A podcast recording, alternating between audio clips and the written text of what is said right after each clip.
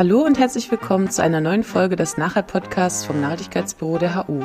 Heute wieder mit dem neuesten Vortrag aus unserer Ringvorlesungsreihe Der grüne Faden. Viel Spaß beim Zuhören!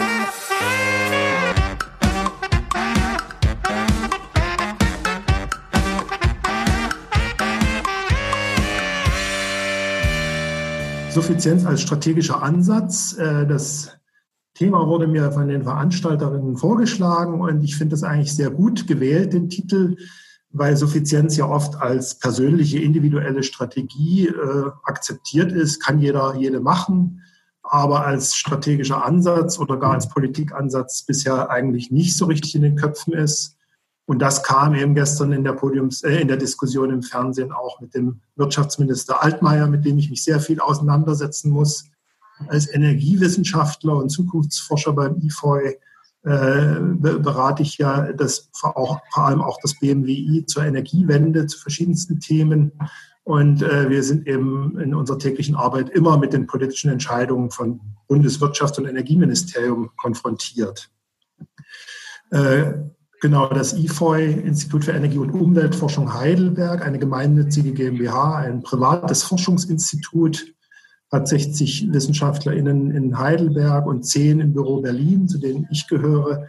Und dort arbeite ich im Bereich Energie, wie schon erwähnt, forsche und berate zur Energiewende und habe eben das Spektrum auch äh, von erneuerbaren Energien über Energieeffizienzstrategien, Instrumente, Evaluation und eben auch Suffizienz. Heute sind die Folien in dem Design Suprastadt. Oben links ist das Logo. Das ist ein Kürzel für ein Forschungsprojekt, das im Langtitel heißt Lebensqualität, Teilhabe und Ressourcenschonung durch soziale Diffusion von Suffizienzpraktiken in Stadtquartiere. Das läuft noch und es sind daran beteiligt das Institut für sozialökologische Forschung neben dem IFOI, äh, die Fachhochschule Dortmund mit Marcel Hunecker, einem Umweltpsychologen, die Stadt Heidelberg, das Projekt Nordwärts der Stadt Dortmund und weitere Projektpartner. Und äh, unten sehen Sie auch, in Heidelberg ist es das Collegium Academicum, ein Wohnheimsprojekt, auf das ich dann noch näher eingehe. Das ist unser Heidelberger Reallabor neben zwei anderen Reallaboren, die in Kelsterbach und Dortmund noch durchgeführt werden. Auf die werde ich aber eher nicht eingehen. In Heidelberg, das kenne ich eben am besten. Genau. Jetzt möchte ich aber noch mal, äh, bevor ich auf diese praktische Umsetzung der Suffizienz und die Forschung dazu eingehe, ausgehen eigentlich von dem äh, von der Nachhaltigkeit und den drei Dimensionen. Das ist auch meine Brücke zum gestrigen Streitgespräch im Fernsehen, wo man eigentlich sehr deutlich gemerkt hat, dass auf der einen Seite Frau Neubauer und äh, Maja Göpel als progressive Nachhaltigkeitswissenschaftlerin beziehungsweise auch politisch engagierte äh, eher dieses Bild der Nachhaltigkeitsdimensionen verinnerlicht haben als Mindset und auf der anderen Seite der Autolobbyist und der Herr Altmaier noch immer das Drei-Säulen-Modell der Nachhaltigkeit, weil sie tatsächlich immer im technisch-wirtschaftlichen äh, in der Dimension quasi mental festhingen und äh, sozusagen die soziokulturelle Dimension und die ökologische Dimension immer so ein bisschen als Anhängsel der Wirtschaft und der Technik gesehen haben, während man bei den anderen äh, und auch der Schauspieler Edgar Selge, der aus dem Film Ökozid äh, sozusagen gleich rübergekommen war, äh, sehr progressiv eigentlich dieses Bild äh, verinnerlicht haben, das ökologische System ist in dem, ist das System, in dem wir oder die Dimension, in der wir äh, nur existieren können und der wir im Grunde uns unterordnen müssen mit unserem soziokulturellen System, aber vor allem auch mit unserem technisch-wirtschaftlichen System. Also da ist eine klare Hierarchie drin, finde ich. Und äh, die Missverständnisse, die in dieser Diskussion immer auftraten und wo man aneinander vorbeigeredet hat, resultieren meiner Meinung nach aus diesem unterschiedlichen Bild, das die Leute im Hinterkopf hatten. Und eben die Priorisierung dadurch anders setzen und äh, sozusagen auch die, die Strategien auch ganz anders auf den Schirm kriegen oder eben nicht auf den Schirm kriegen. Und ausgehend von diesem Bild sind jetzt die drei Nachhaltigkeitsstrategien äh, meiner Meinung nach an diesen Verbindungsstellen zu verorten. Und dadurch wird auch der komplementäre Charakter dieser drei Nachhaltigkeitsstrategien sichtbar. Also äh, ich fange doch mal rechts an, die Konsistenz, das ist im Grunde für einen Energiewissenschaftler immer salopp gesagt der Ausbau der erneuerbaren Energien. Und dahinter steht eben die Frage, welche Ressourcen nutzen wir, um nachhaltig zu werden. Die Ingenieure beantworten das immer ganz leicht. Ja, da stellen wir ein paar Windräder und ein paar Photovoltaikanlagen auf und dann ist das Energiesystem schon nachhaltig. Und ich versuche da mal dagegen zu arbeiten und zu sagen, äh, in einer Kategorie ist es dann nachhaltig, in vielen anderen Kategorien vielleicht noch nicht oder vielleicht gerade nicht mehr.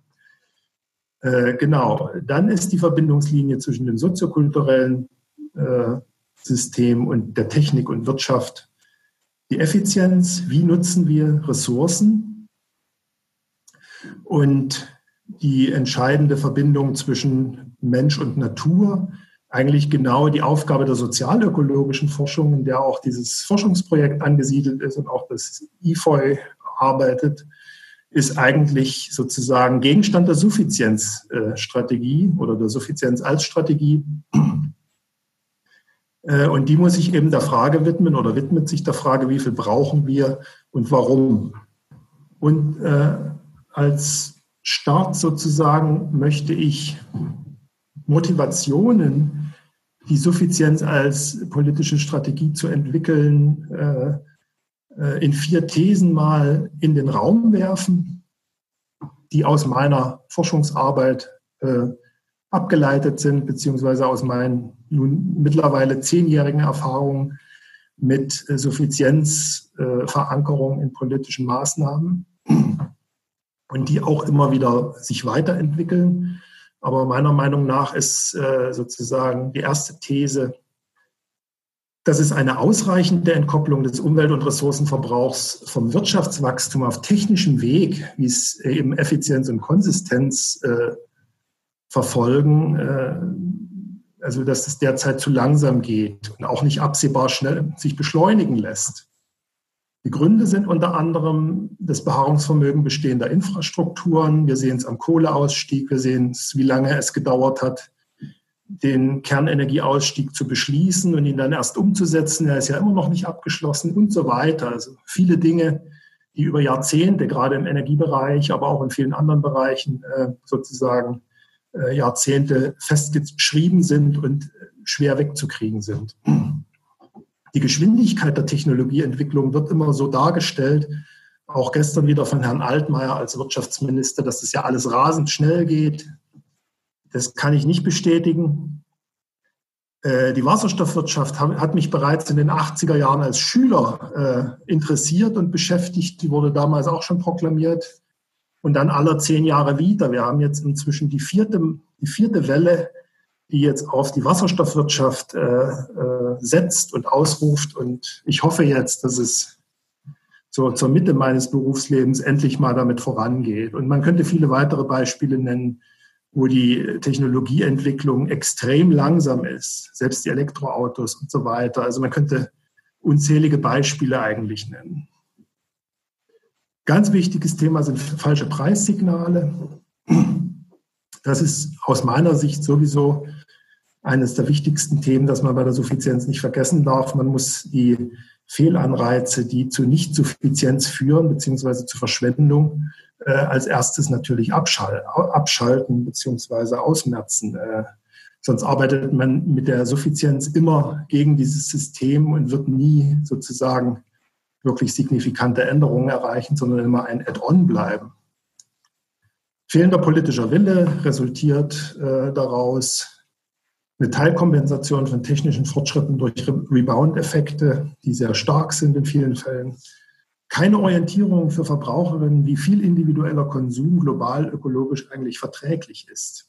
Das sind nur einige Gründe, aber die sind sehr massiv und äh, zeigen eigentlich, dass die Effizienz- und Konsistenzstrategie bei Weitem nicht ausreicht.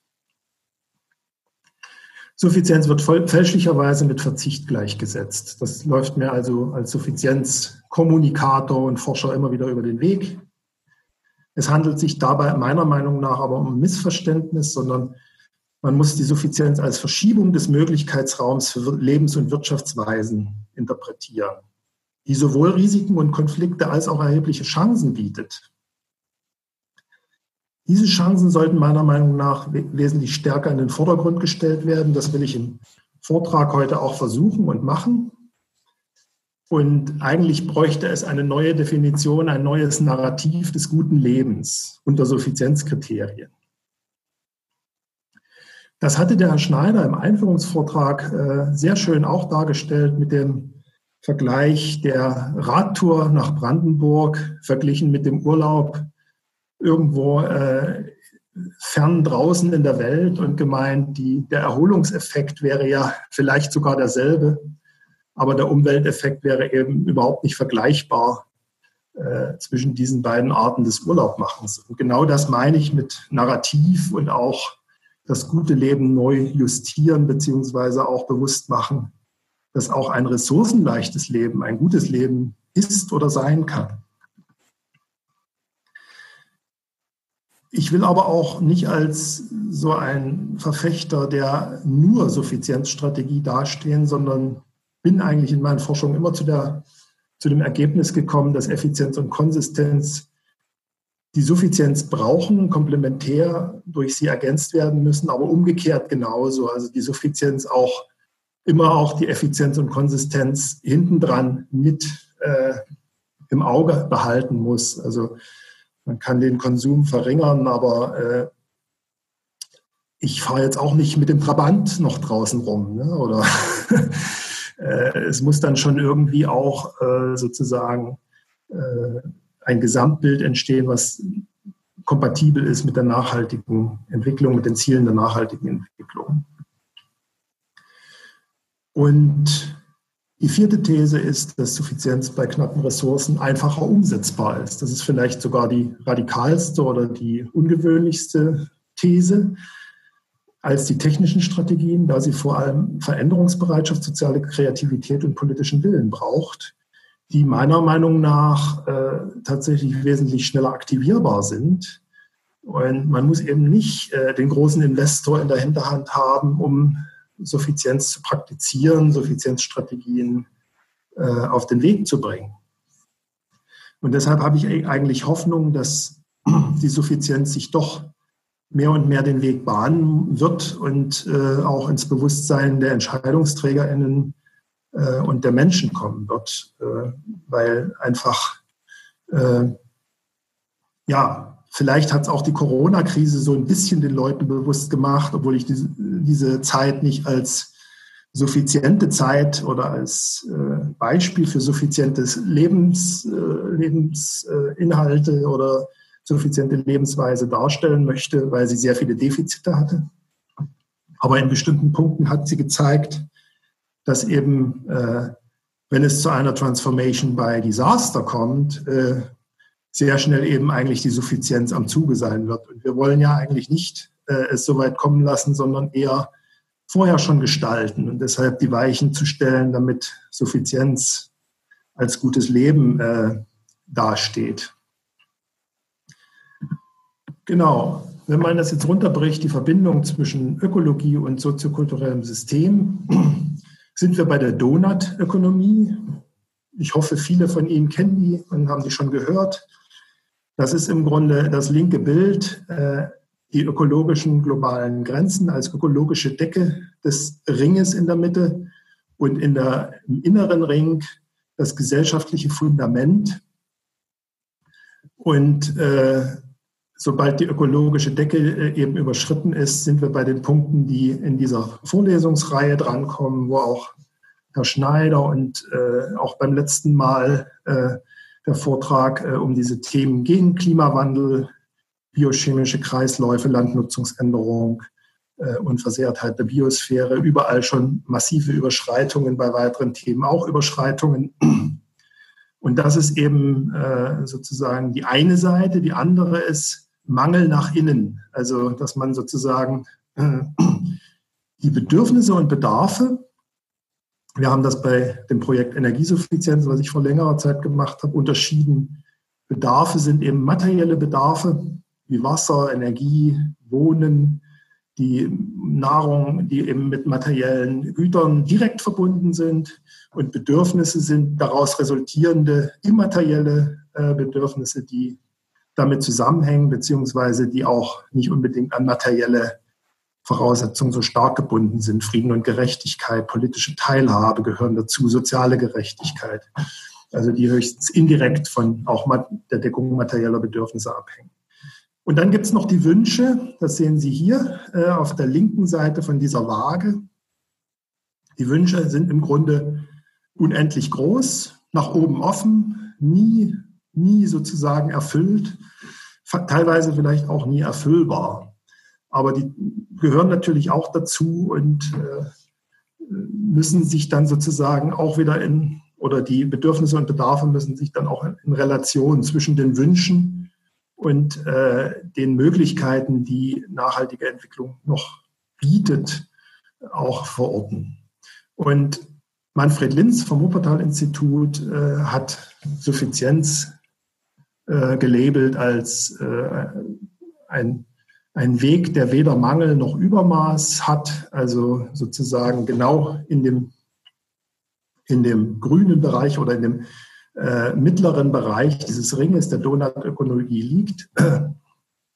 Und das impliziert eben auch, dass man Armut und äh, sozusagen Unterentwicklung niemals als Suffizienz äh, bezeichnen kann, sondern das ist genauso wie, die, wie das Übermaß auch zu überwinden. Und nur dann suffizient, wenn sozusagen auch diese, äh, diese Mangel an Bedürfnisbefriedigung nicht auftritt. Und deshalb habe ich das als vage dargestellt. Auf der einen Seite weder Mangel an Bedürfnisbefriedigung noch Übermaß an Umweltveränderung und Ressourcennutzung. Und bei diesem Übermaß geht es eben darum, persönliche, gesellschaftliche und ökologische Grenzen mit den persönlichen Bedürfnissen, Bedarfen und Wünschen in Einklang zu bringen. Und diese persönlichen Grenzen sind auch bewusst damit hingeschrieben. Also es geht nicht nur um die gesellschaftlichen und ökologischen, sondern eben auch die persönlichen Grenzen, äh, wie wir an zunehmenden Burnout-Fällen und so weiter ja auch äh, erleben in unserem Umfeld. Hoffentlich auch nicht am eigenen Leibe, aber im Umfeld ist es doch, äh, hat es doch zugenommen in letzter Zeit, wo Menschen auch ihre persönlichen Grenzen überschritten haben. Dieses Bild habe ich, das linke Bild der Donutökonomie ist für mich eigentlich immer ein wissenschaftlicher Beleg oder ein wissenschaftliches Modell, dass es eben doch eine Möglichkeit gibt, das richtige Maß, nach dem die Suffizienz eben strebt, zu definieren. Weil es gibt ja auch nicht nur Corona-Leugner, sondern auch Suffizienzleugner, die sagen, das richtige Maß gibt es gar nicht, das ist individuell und das muss jeder, jede für sich selber finden. Und deshalb gibt es auch keine Suffizienzstrategie. Und das wollte ich eigentlich mit diesem Bild, da wollte ich dagegen halten.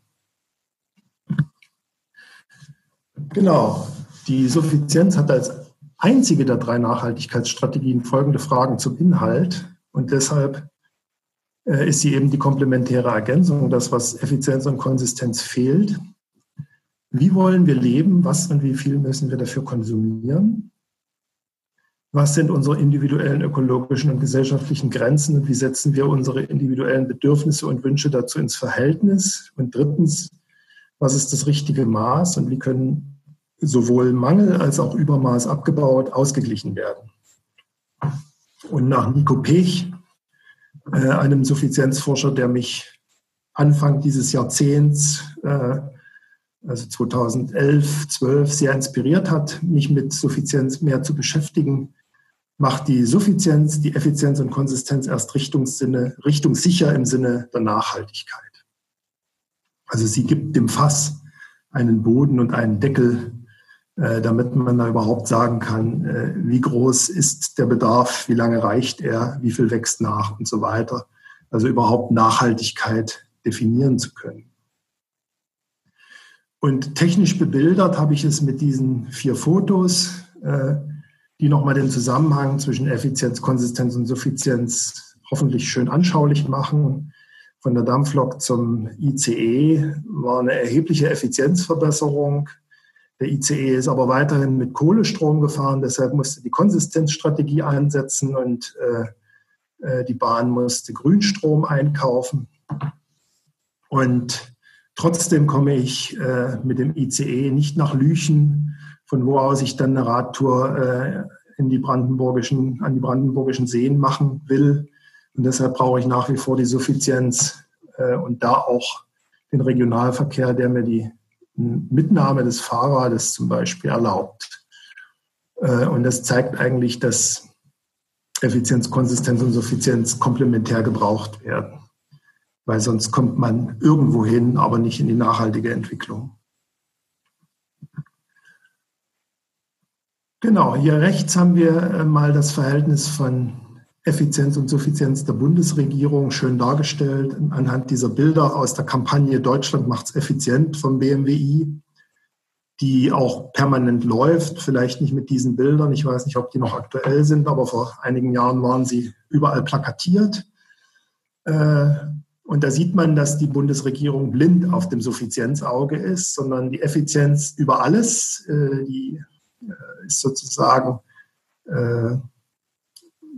hat einen Selbstzweck. Ich möchte gerne alles effizienter machen, um dann aber mir einen schnellen und teuren Firmenwagen leisten zu können oder um den Weltraumtourismus äh, endlich machen zu können oder eben äh, mir Kunst zu kaufen. Und ich finde es aber gut, dass Sie sozusagen das letzte Bild auch drin haben, weil das ist für mich tatsächlich dann der suffiziente Umgang mit den Effizienzgewinnen. Es ist ja relativ ressourcenleicht, da sich Kunst an die Wand zu hängen. Und es äh, wertschätzt eher äh, sozusagen die menschliche Tätigkeit, die menschliche Kreativität und nicht so sehr die, äh, den Ressourcenverbrauch, um Bedürfnisse zu befriedigen.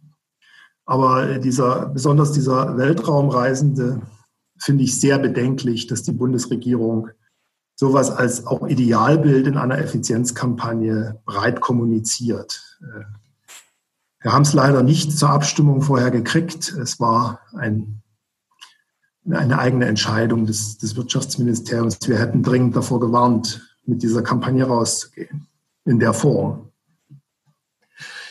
Und äh, im Energiebereich habe ich mich sehr intensiv mit äh, Suffizienz beschäftigt und folgende Fragen dann herauskristallisiert, die tatsächlich die bisherigen ehernen Energiefragen völlig neu stellt oder völlig andere Fragen stellt, eigentlich die Energie betreffend. Und zwar, wofür verwenden wir technische Energie? Also technische Energie ist eben auch äh, äh, deshalb rot, weil natürlich muss man nicht energiearm leben. Man kann sozusagen auch intelligent Energien nutzen, die jetzt nicht unbedingt immer technisch und mit viel Ressourcenaufwand und mit viel Umweltverbrauch verbunden sind. Wie viel Energie nutzen und brauchen wir tatsächlich? Welche Bedarfe und Wünsche müssen wir mit Hilfe von Energiedienstleistungen befriedigen? Wann und warum konsumieren wir Nutzen, der mit Energieverbrauch verbunden ist?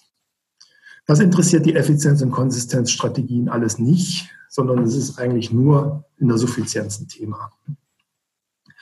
Und dann äh, kann man davon eben ableiten, äh, was eine Strategie dann ausmachen würde.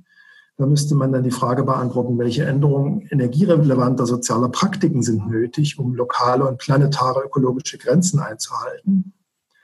Welche wirtschaftlichen, politischen, rechtlichen Rahmenbedingungen, Infrastrukturen sind dafür nötig? Welche Eigenschaften muss eine nutzungsadäquate Technik haben?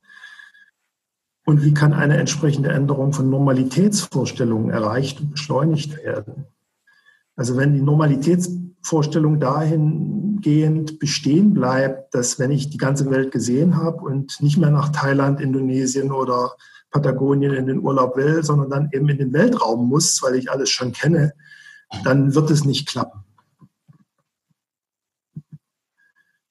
Ein anderes äh, Feld, was mich intensiv beschäftigt, ist äh, auch die äh, Suffizienz versus Effizienz bei der Raumwärme. Da ist dieses Bild sehr oft gezeigt. Äh, ich hoffe, für einige ist es noch neu. Man sieht diese pinkfarbene Linie, das ist die, repräsentiert eigentlich die Effizienzverbesserung. Also der Raumwärmebedarf pro, pro Quadratmeter Wohnfläche sinkt Das ist sozusagen die Effizienzverbesserung, die wir kontinuierlich beobachten. Die hat inzwischen auch schon einen Knick gekriegt und entspricht nicht der Prognose, die hier ab 2015 äh, gemacht wird. Und zwar ein Knick nach oben. Also es ist, es stagniert seit 2010 die Effizienzverbesserung. Äh, alle fragen sich, warum, und wir wollen das demnächst erforschen oder mal eruieren, woran es eigentlich liegt, dass seit zehn Jahren nichts verbessert wurde, obwohl modernisiert und energetisch saniert wird. Die gegenläufige Kurve ist die gelbe. Das ist die Entwicklung der Wohnfläche pro Kopf, die auch seit 1960 kontinuierlich gestiegen ist. Von damals 20, 25 Quadratmeter pro Kopf auf mittlerweile 47 Quadratmeter pro Kopf. Und im Ergebnis, das ist eben die Krux bei Effizienzstrategien, es ist relativ, absolut ist nichts passiert. Raumwärmebedarf pro Kopf ist minimal am Sinken und eigentlich seit vielen Jahren, wenn nicht Jahrzehnten, auf einem Sockel. Und äh, so kann natürlich Nachhaltigkeit nicht gehen. Und es ist auch keine Entkopplung zu sehen. Also eine Entkopplung äh, wäre, wenn die Wohnfläche pro Kopf weiter steigt und der Raumwärmebedarf äh, trotzdem signifikant nach unten geht und dementsprechend eben auch dem Klimaschutz dient. So ist dem Klimaschutz so gut wie nichts gedient und Gebäudebereich und Mobilitätsbereich sind auch die Stiefkinder beim äh, Klimaschutz, die am schlechtesten abschneiden. Damit zusammen mit dem Anstieg der Wohnfläche hängt ganz klar natürlich der Anstieg der Siedlungs- und Verkehrsfläche. Wir haben nach wie vor in Deutschland einen Nettoflächenverbrauch von 56 Hektar pro Tag. Also eine Netto-Neuversiegelung von Fläche. Da sind die Entsiegelungen schon abgezogen von dem Wert oder äh, bei Abziehen kommt man dann auf diesen Wert. Äh, und die gelben, hellgelben sind eben Wohnbau, Industrie und Gewerbe, öffentliche Einrichtungen, die zu diesem Anstieg eben am stärksten beitragen. Und äh, die ökologischen Folgen dieser Flächenversiegelung sind vielfältig und gravierend und äh, kontraproduktiv für viele Nachhaltigkeitsziele. Äh, aber es hängen auch ökonomische und soziale Folgen dran. Also Anstieg der Wohnfläche ist auf einer Richtung vielleicht positiv für diejenigen, die sich dann das Häuschen im Grünen leisten. Äh, die Nachteile auf der anderen Seite sind sinkende Siedlungsdichte auf dem Land, höherer Aufwand für technische und soziale Infrastrukturen pro Kopf, sinkende Auslastung von Infrastrukturen. Äh, und das Ziel der Bundesregierung zum Flächenverbrauch ist äh, bis 2050 ein Null-Netto-Flächenverbrauch. Äh, da haben wir ja zum Glück noch 30 Jahre Zeit, daran zu arbeiten. Ein Umkehrtrend ist im Moment nirgendwo in Sicht.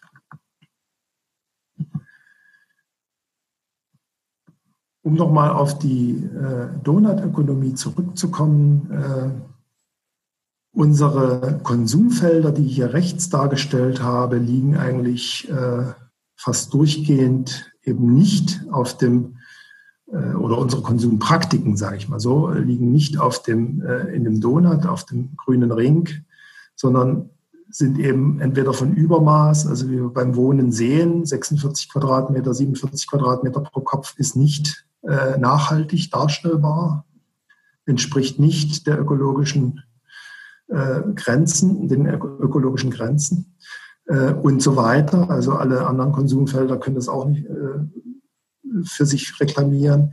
Äh, die ländliche Mobilität habe ich mal rausgepickt, die vielleicht äh, repräsentativ ist dafür, dass es oft äh, ein Mangel herrscht. Also dass Leute, die auf dem Land leben, eben immer mehr abgehängt werden von der, vom öffentlichen Nahverkehr, von stillgelegt, durch stillgelegte Eisenbahnstrecken und so weiter. Ziel muss es also sein, diese Konsumfelder so umzugestalten, dass sie in den grünen Ring kommen. Und das IFOI hat auch äh, einen äh, Rechner mitentwickelt, der schon über zehn Jahre existiert und immer weiter verfeinert wird und mit Daten auch aktualisiert wird. Die letzte Aktualisierung ist vor wenigen Wochen erfolgt. Den kann man unter dem unten genannten Link auch ausprobieren. Und der durchschnittliche CO2-Ausstoß pro Kopf äh, in Deutschland pro Bundesbürger in beträgt eben knapp äh, reichlich elf äh, Tonnen CO2-Äquivalente. Und die setzen sich wieder dargestellt im Durchschnitt zusammen. Individuell ist es natürlich sehr unterschiedlich, wenn man sich nur anguckt, wenn man ein, zwei äh, Langstreckenflüge pro Jahr gemacht hat, ist er glatt mal doppelt so hoch. Also dieser schmale Balken für den Flug äh, ist eben der Durchschnittswert, weil es eben trotzdem noch genug Leute gibt, die nie in ihrem Leben geflogen sind und die drücken halt diesen Durchschnitt runter. Aber auf individueller Ebene ist es eben äh, teilweise ganz anders auch das Bild. Der ganz untere Balken, öffentliche, Balkenabschnitt öffentliche Infrastruktur, an dem können wir gar nichts machen. Das ist sozusagen das, was alle konsumieren, aber was sozusagen der Staat oder die Kommune baut, investiert, betreibt und so weiter. Und der Wohnungszubau, das ist äh, ein Balkenabschnitt, der nur die Bausubstanz CO2-Ausstöße äh, äh, darstellt, weil Raumwärme und Strom äh, sind ja nochmal separat quantifiziert. Also die Zementherstellung ist ja mit einem erheblichen CO2-Ausstoß verbunden.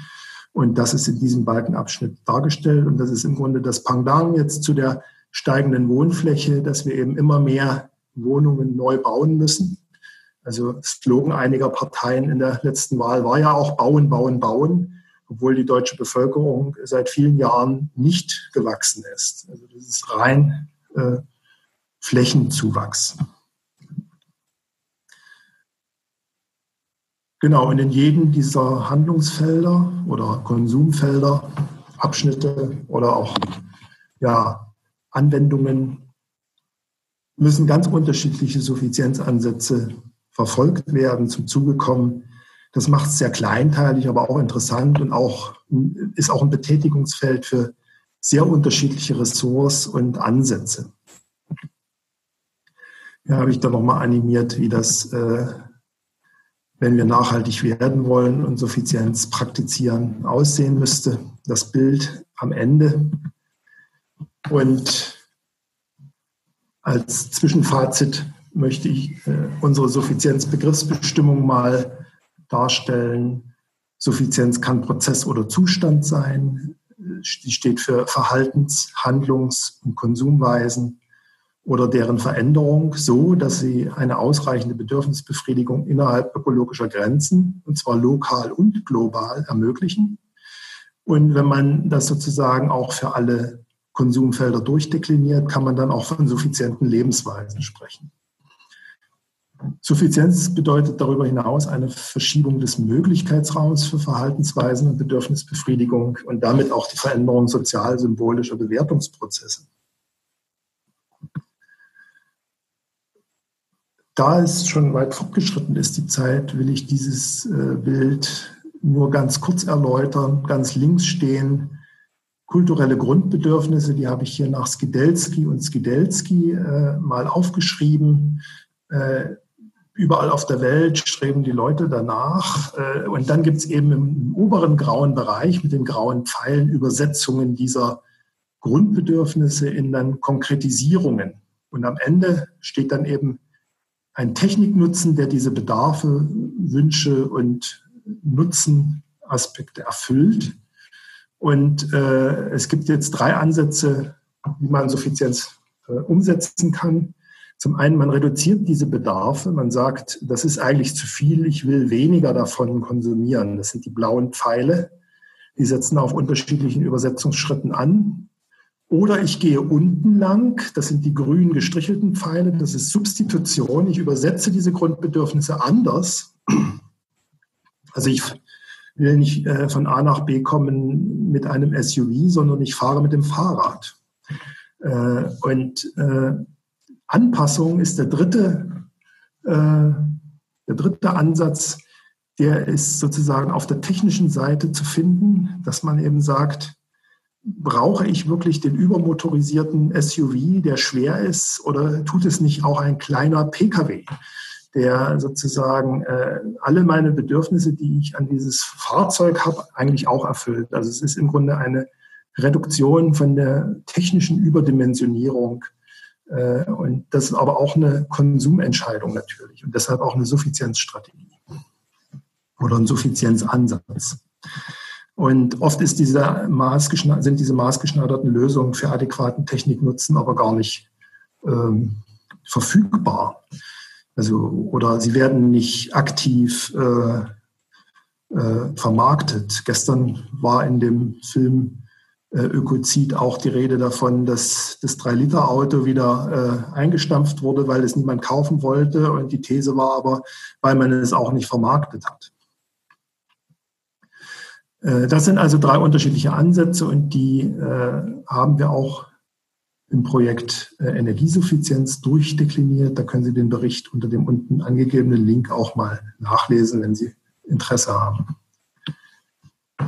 Was gewinnen wir individuell und gesellschaftlich durch Suffizienz? Suffizienz ist ökologisch notwendig, um planetare Grenzen einzuhalten. Sie bewirkt eine Verschiebung des Möglichkeitsraums für Entscheidungen, Handlungs-, Lebens- und Wirtschaftsweisen. Die Verschiebung des Möglichkeitsraums eröffnet Chancen auf individueller Ebene, insbesondere Chancen der Emanzipation. Darüber hinaus ergeben sich Chancen auf gesellschaftlicher Ebene, insbesondere zur Stärkung eines solidarischen und kooperativen Zusammenlebens und, des sozialen Zusammenhalts. Und da will ich jetzt noch ein paar Beispiele bringen für diese auch Thesen oder Zusammenfassungen. Äh, woher kommt das? Hier rechts sehen Sie schon ein Zimmermodell von diesem neu zu bauenden Studierendenwohnheim in Heidelberg, was unser Reallabor ist. Und da haben wir eigentlich die These, dass individuelle Suffizienz ein emanzipatorisches Konzept ist. Das geht auf Wolfgang Sachs zurück, der die vier E's definiert hat, Entrümpelung, Entschleunigung, Entkommerzialisierung und Entflechtung weiterentwickelt von Uwe Schneidewind und Angelika Zahn 2013 und ergänzt von uns mit Hilfe von Marcel Huneckes Psychologie der Nachhaltigkeit, die dann in der Mitte stehen. Also wir sagen, äh, die grauen, die grauen äh, Felder im Hintergrund ist der Ist-Zustand und diese Verschiebung des Möglichkeitsraums geht in Richtung dieser grünen äh, Kästchen. Das ist die Suffizienz und die Verschiebung des Möglichkeitsraums. Und was wir gewinnen, steht in der Mitte. Das sind die Stärkung der psychischen Ressourcen, Achtsamkeit, Selbstwirksamkeit, Solidarität, Genussfähigkeit, Sinnkonstruktion und Selbstakzeptanz. Und diese, diese Punkte haben wir im Grunde in unserem Reallabor in Heidelberg jetzt wollen wir untersuchen. Das ist äh, Teil der sozialen Evaluation. Und auf der anderen Seite machen wir natürlich auch eine ökologische Evaluation der Wirkungen dieser suffizienten Lebensweise. Im Bauen, im Konsumfeld Bauen und Wohnen kann man diese Wohnfläche eben reduzieren durch diese Ansätze, die hier dargestellt sind, kompakte Bauweise, flexible Raumaufteilung und gemeinschaftliche Formen des Zusammenlebens. Und in unserem Reallabor haben wir der, vor allem auf der rechten, also auch, auch äh, mittleren und rechten Spalte äh, Ansätze umgesetzt also multifunktionale Gestaltung von und Einrichtung von Räumen und gemeinschaftliche Nutzung, äh, gemeinschaftliche Wohnform, äh, aber auch sogar auch kompakt, weil sozusagen die privaten äh, Flächen auch auf ein Minimum beschränkt sind. Dieses Reallabor ist eben der Selbstbau eines äh, Studierenden und Auszubildenden Wohnheims. Technische Daten haben Sie hier mal übersichtlich dargestellt. Seit sieben Jahren wird geplant. Ungefähr 30 Leute sind momentan äh, beteiligt. 220 Leute sollen da wohnen. Äh, das Objekt besteht aus einem Neubau aus Holz in Holzbauweise und einem Altbau, der noch demnächst saniert wird. Es ist ein Projekt des Mietshäuser-Syndikats. Das heißt, äh, die Objekte sind langfristig auch dem spekulativen Immobilienmarkt entzogen. Und der Baubeginn war im Frühjahr 2020. Fertigstellung wird dann Ende nächsten Jahres sein. Und da sehen Sie ein kleines Modell von diesem Wohnheim mit dem Flachdach. Das ist der Neubau und mit dem Spitzdach ist der Altbau. Und äh, da ist mal die Suffizienzpraktik flächensparendes und preiswertes Wohnen, wie es im Kollegium Akademikum äh, umgesetzt werden soll, verglichen. Und da sieht man bei der Warmmiete pro Kopf einen Preis von 312 Euro. Und im Durchschnitt in Heidelberg ist es 437 Euro für Studierende, der äh, Preis für die Warmmiete.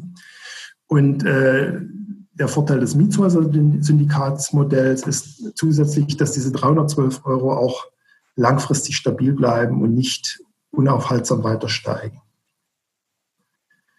Sie sehen auch, dass die äh, Wohnfläche pro Kopf mit 22 Quadratmetern so im Mittelfeld liegt, also gar nicht so winzig ist. Wobei man dazu sagen muss, dass die, wirklich der private Bereich, der ganz individuelle Bereich, äh, entweder sieben oder 14 Quadratmeter beträgt. Man kann es also selber teilen bzw. wählen. Wenn man ganz wenig Raum nur braucht, kann man sieben Quadratmeter. Man gibt dann die anderen sieben Quadratmeter, die man gemietet hat, in die Gemeinschaftsküche mit ein. Und äh, äh, der Rest ist eben äh, noch der Gemeinschaftsbereich plus die Gemeinschaftsflächen drumherum. In der Summe 430 Quadratmeter. So sieht das dann aus. Ähm, hier sehen Sie eben so eine Einheit links, äh, so eine doppelte Einheit und diese quadratischen Einheiten das sind die sieben Quadratmeter Einheiten. Und äh, oben sind jetzt Varianten von Grundrissen, die sich ergeben können, je nachdem, wer wie viel abgibt, äh, die sich einstellen können. Also von sehr viel individueller Fläche links bis zu sehr viel Gemeinschaftsfläche in den jeweils vierer WGs, die dann dort existieren.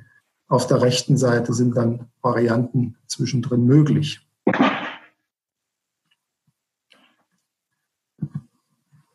Welche Suffizienzpraktiken sollen jetzt dort verankert werden? Das ist eben Gegenstand dieses Projektes Suprastadt, womit wir uns intensiv beschäftigen.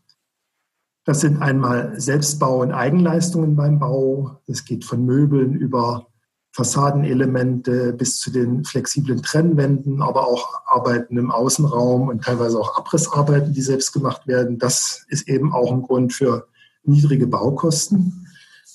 Dann ist eine Suffizienzpraktik die Lebensdauerverlängerung durch Secondhand-Einrichtungsgegenstände und Reparaturen, die verwendet werden. Äh, dann die Entwicklung von Bildungsmodulen mit und für die BewohnerInnen. Da geht es um äh, Bildung zu Zeitwohlstand, durch Suffizienz auch, durch, äh, dann geht es um ressourcenleichtes Bauen und Wohnen, um Bildung zu Permakultur, wir wollen ein Modul entwickeln zu suffizienten Reisen, das ich als, das, das dann experimentelles Reisebüro heißt. Also wie kann man, wie kann ich ohne soziale und ökologische Folgen oder mit sehr geringen auch äh, gute Reisen machen. Äh, eine Schließung lokaler Stoffkreisläufe. Äh, das sind so erste Inhalte für dieses Bildungsmodul, was auch im Rahmen des Projektes entwickelt wird, gemeinsam mit der Projektgruppe und den zukünftigen BewohnerInnen. Dann gibt es natürlich ein suffizienzorientiertes Mobilitätskonzept. Das war gar nicht so leicht, die vorgeschriebene Autostellfläche für sein Wohnheim über eine Sondergenehmigung drastisch zu reduzieren. Das hat auch wieder die Baukosten verringert. Äh, und man hat jetzt dafür mehr Fahrradstellplätze. Natürlich gibt es ein Lastenräder-Sharing und eine Fahrradwerkstatt. Äh, und die Nutzung von Gemeinschaftsflächen durch die BewohnerInnen sind vielfältig. Äh, und auch äh, als weitere Dimension von Suffizienz die Öffnung zum Quartier. Also es entsteht auf einer Konversionsfläche dort ein ganz neues Quartier und man will eben kein Studierendenghetto oder äh, gut verdienenden Ghetto da nebeneinander haben, sondern von vornherein eine gute Nachbarschaft im Quartier und ein lebendiges Quartier entwickeln und dafür eben auch in dem Pförtnerhaus, was ganz vorn ist, ein kleines Café mit Laden und so weiter, einrichten, Quartierstreff und in der Aula auch Veranstaltungen teilweise für die Öffentlichkeit machen. Aber da sind weitere Ideen auch, werden entwickelt und äh, sozusagen von vornherein, schon vor der Bauphase, konsequent mitgedacht und äh, auch baulich dann umgesetzt. Das ist eben ganz wichtig, dass man nicht hinterher versucht, die Suffizienz zu implementieren, sondern von Anfang an mitdenkt. So sieht die Baustelle aktuell aus äh, noch sehr viel Freifläche und Bodenplatte, aber man sieht im Grunde schon, wie der Holzbau mal aussehen wird. Ich komme jetzt zum letzten Teil, der kürzer wird, äh, eine Zusammenfassung von den Spielräumen für Kommunen, die entstehen durch suffizientes Wohnen. Ich habe mich sehr aufs Wohnen konzentriert, obwohl man zu allen Konsumfeldern so viel sagen könnte, aber da, da kenne ich mich am besten aus und äh, die Zeit ist ja auch begrenzt. Also ein entscheidender Punkt bei der Suffizienz ist die Innenentwicklung vor Außenentwicklung, also bei einer kommunalen Strategie. Äh, hier beim Kollegium Academicum ging es eben um eine ehemalige militärische äh, Fläche von den Amerikanern, die äh, vor sieben Jahren abgezogen sind und die jetzt sozusagen brach lag, äh, die wieder attraktiv oder überhaupt in die Stadt zu integrieren und wieder zu beleben. Und da ist sozusagen auch der, der Ansatz des CA jetzt oder der Anspruch des CA, dass, dass man da das Kollegium Academicum äh, als Quartiersnukleus oder als Nukleus für ein Suffizienzquartier äh, entwickelt. Und bei der Innenentwicklung vor Außenentwicklung ergeben sich natürlich automatisch Nahversorgung auf kurzen Wegen, Ansiedlung von Gewerbe und lokale Wertschöpfung, Schaffung von Arbeitsplätzen vor Ort und Erhaltung von Naturräumen und Flächen, weil man eben nicht nach außen geht, sondern innen äh, die vorhandenen Flächen nutzt und nicht neu versiegelt. Und in dem äh, Partnerprojekt in Flensburg, wo es um suffiziente Stadtentwicklung geht, wo ich vielleicht am Ende noch mal eine Folie dazu habe, äh, ist rausgekommen, dass man die Innenentwicklung auch als doppelte Innenentwicklung äh, auf dem Schirm haben muss, dass man nicht nur alles bebaut, was noch frei ist, sondern dass man immer auch auf dem Schirm hat, auch Flächen offen zu halten für Parks, für Grün, für gemeinschaftliche Betätigung und so weiter. Also dass man wirklich sehr differenziert die Innenentwicklung betreiben muss und nicht auf Teufel komm raus innen verdichten muss. Dann wird es nämlich auch nicht Lebens, Lebensqualität hergestellt und es ist auch nicht mehr suffizient. Man kommt wieder in den Mangel hinein. Die Erhöhung der Nutzungsdichte und Mischung, eben dort, wo man beschlossen hat, dort soll Wohnen und Gewerbe angesiedelt werden dann aber auch nicht als Monokultur, sondern immer so vielfältig wie möglich. Das ist ein A und O bei Suffizienz und damit wird das Miteinander der Menschen gestärkt.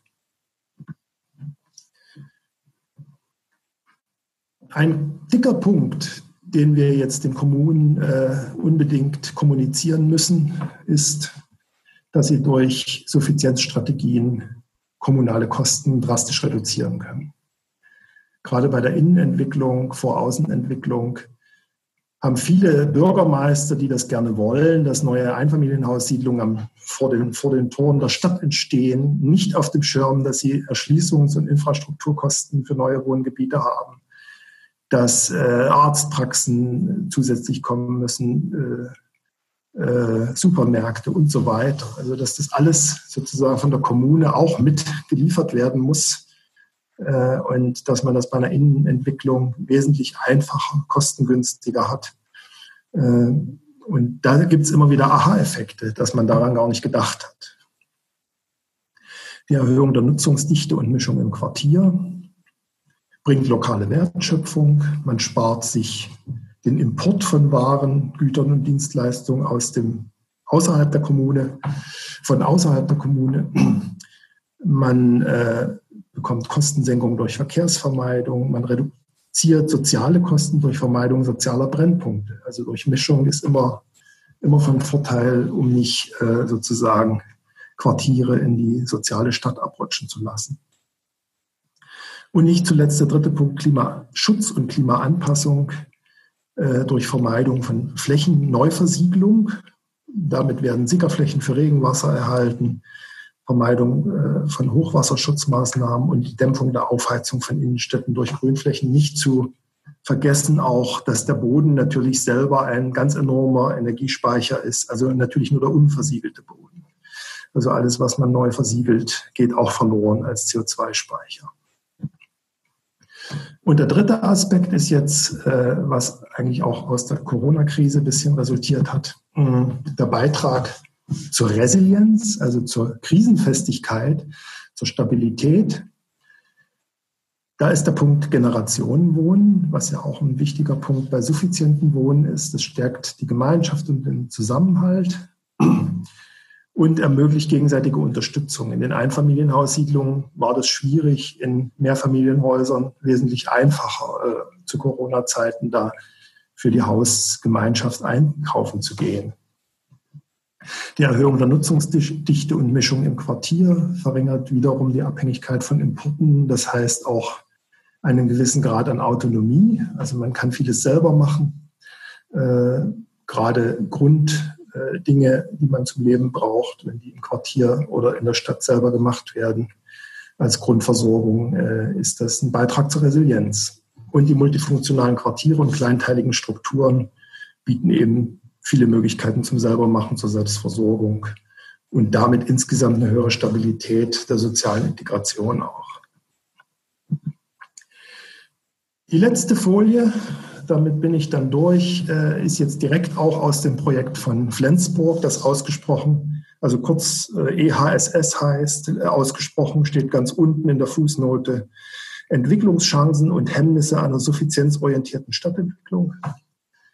Ähm, um nicht nur die positiven Seiten hier in dem Vortrag der Suffizienz herauszukehren, was ja mein Ziel war, aber ich will ehrlich sein und auch die Konflikte, die dort aufgetreten sind oder äh, aufgetaucht sind, äh, auch mal auflisten. Natürlich gibt es da immer Ressourcenkonflikte, Verteilungskonflikte.